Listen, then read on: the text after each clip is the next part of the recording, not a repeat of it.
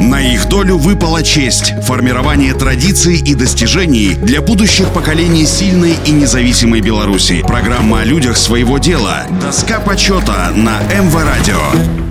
Всем доброго дня, у микрофона Василий Данилов. Галай Пелагея Ивановна родилась в 1915 году в деревне Орлева Заболотской волости Бобруйского уезда Минской губернии, ныне в составе Сороческого сельсовета Любанского района Минской области. Раннее детство Пелагеи Ивановны пришлось на тяжелые годы Первой мировой войны. Из-за бедности родители не смогли дать ей образование. Самая старшая среди детей Пелагея с ранних лет помогала родителям управляться по хозяйству, растить младших братьев и сестер. Подросткам устроилась работать в местечке Любань на крахмальном заводе. За полгода обучилась профессии и встала за станок. Вскоре зарекомендовала себя как старательная и инициативная работница, успешно перевыполняла нормы выработки. Когда в середине 1930-х годов начало набирать силу стахановское движение, явилась одной из первых ударниц завода, перейдя на обслуживание двух станков. За смену выдавала продукции вдвое больше прежнего, а качество ее было неизменно совершенно отличным. В 1936-м завербовалась на стройке города Минска, столицы республики. Сначала трудилась разнорабочей, принимала участие в строительстве многих жилых зданий.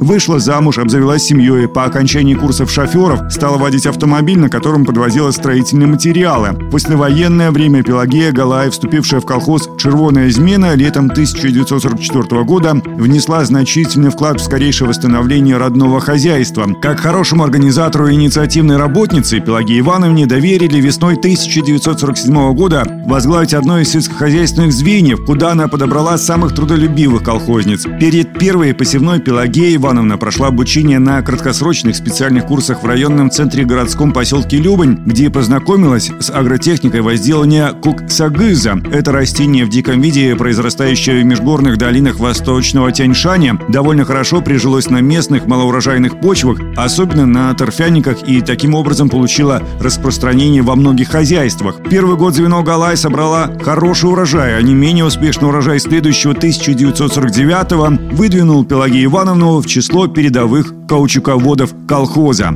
Указом Президиума Верховного Совета СССР от 3 июля 1951 года за получение в 1950-м высоких урожаев корней коксагыза Галай Пелагеи Ивановне присвоено звание Героя социалистического труда с вручением Ордена Ленина и золотой медали «Серб и молот». На их долю выпала честь – формирование традиций и достижений для будущих поколений сильной и независимой Беларуси. Программа о людях своего дела. Доска почета на МВ Радио.